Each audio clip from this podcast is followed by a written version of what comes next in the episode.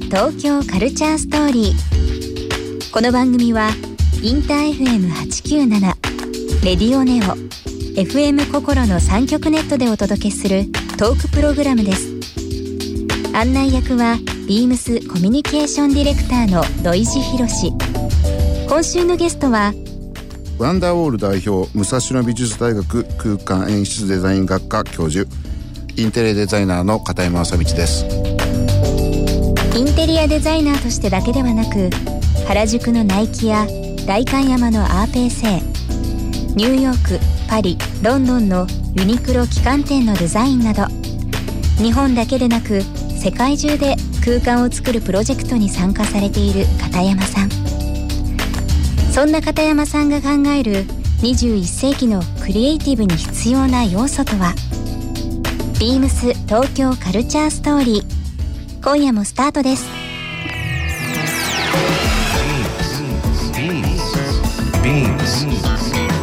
BeamsBeamsBeamsTokyo Culture Story Beams Tokyo Culture Story This program is brought to you by Beams Beams ありとあらゆるものをミックスして自分たちらしく楽しむ。それぞれの時代を生きる若者たちが形作る。東京のカルチャー。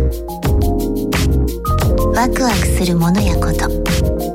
そのそばにはきっといつもビームスがいる。ハッピーな未来をつくりたい。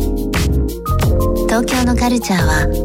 世界で一番面白い。東京カルチャーストーリー。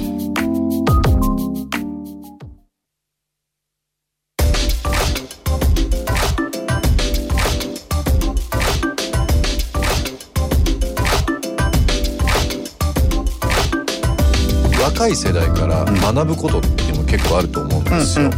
まあ、えーワンダーウォールの会社の中かもそうかもしれないですし、今教授という立場で生徒さんとの関わりとあると思うんですけども、そういう若い人から受ける影響っていうので、最近何かこう気にかかったものとか残ったことってあります？いやあのねうんと年下の人から教えてもらうことが多いかなと思うし 刺激もらうことも多いしやっぱりこう例えば山口一郎君は14歳年下なんですけど、はい。僕はもう先輩ぐらいに思ってるし勝手にね、そのクリエーションに向き合う姿勢だったりとかものの考え方っていうのはもう年関係ないですよね。うん、だからもちろん年上の方で大尊敬する方もたくさんいらっしゃいますけど、はい。全然その学生でもね面白いことを言う子は尊敬する。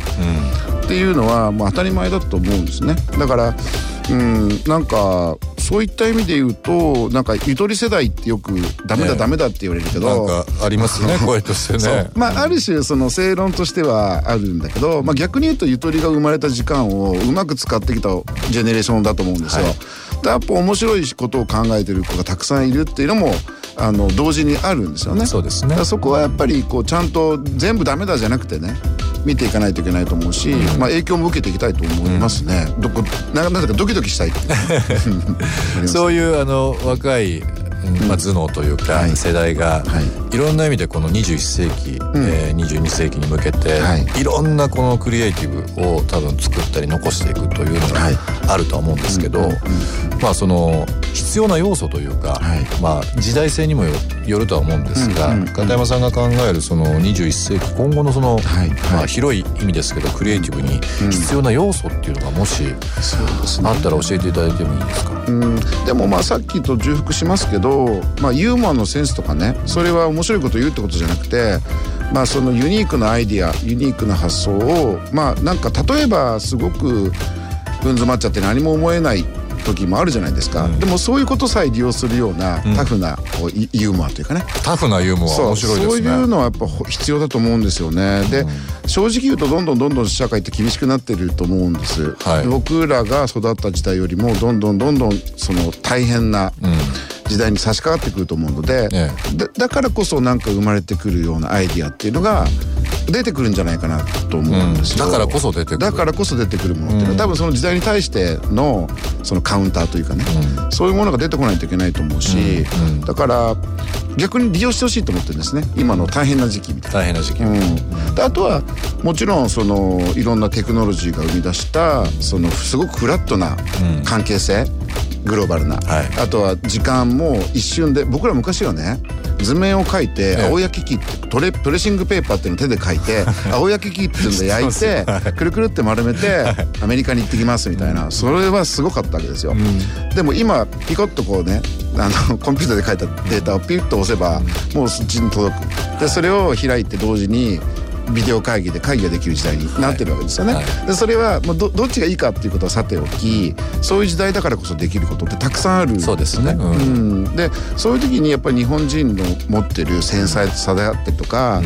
本当にこうなんていうのかなその精神性ええ。みたいなものって絶対にすごく高い位置に、まあなるほど。いると思うので、なるほど。うん、期待したいですね。片山さん今週1週間ありがとうございました。はいもありがとうございます。あっという間の1週間で。楽しかったです。話すこと尽きないので、またじゃあ来週も来ていただきましょう。い。つでも呼んでください。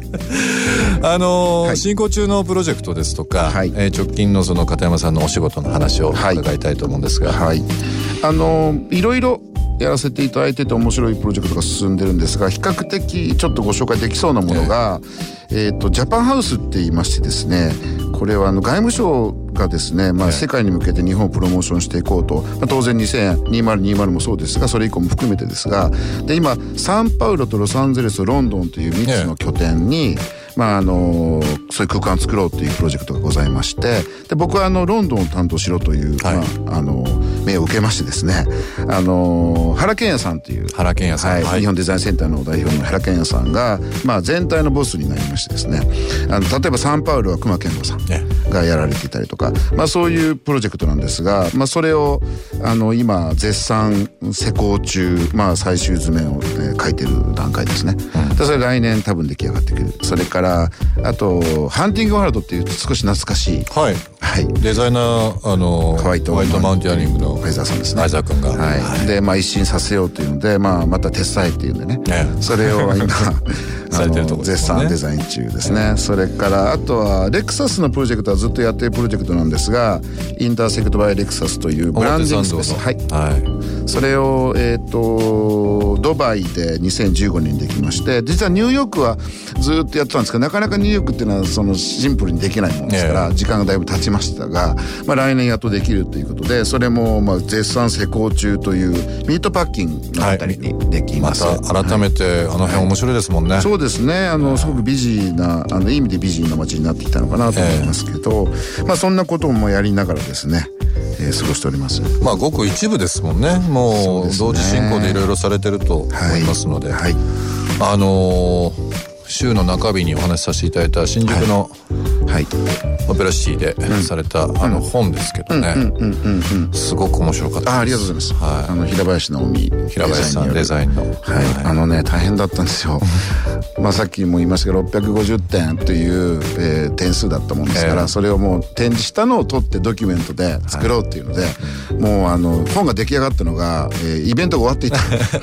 というなかなか面白いあのあれなんですがスケジュールなんですがやっと出来上がりまして。じゃああの街もそうですし、はいそういった本で片山さんの世界観いろいろ感じていただければなと思っております、ありがとうございます。今週1週間どうもありがとうございました楽しかったです。ありがとうございます。ビームス東京カルチャーストーリー番組では皆様からのメッセージをお待ちしていますメールアドレスは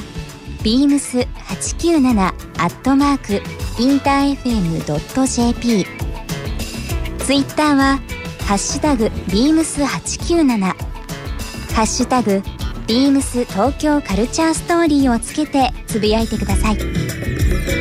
来週は日本を代表するストリートスタイルフォトグラファーでジャーナリストスタイルフロム東京主催のカメラマン首藤玲さんが登場します。お楽しみに。ビームス熊本山口智子です。ビームス熊本はお店の前を路面電車が走っていて、熊本城のすぐ近くです。お客様と仲良くなってくると、どんとん熊本弁が出てくるとよ震災を機にいつも楽しみにしていた花火大会がなくなってしまったのですが今年の10月から復帰してとても嬉しかったですお皿など食器が好きですが料理があまり得意ではなく食器類に合う爆食を作れるように挑戦中ですビームス東京カルチャーストーリー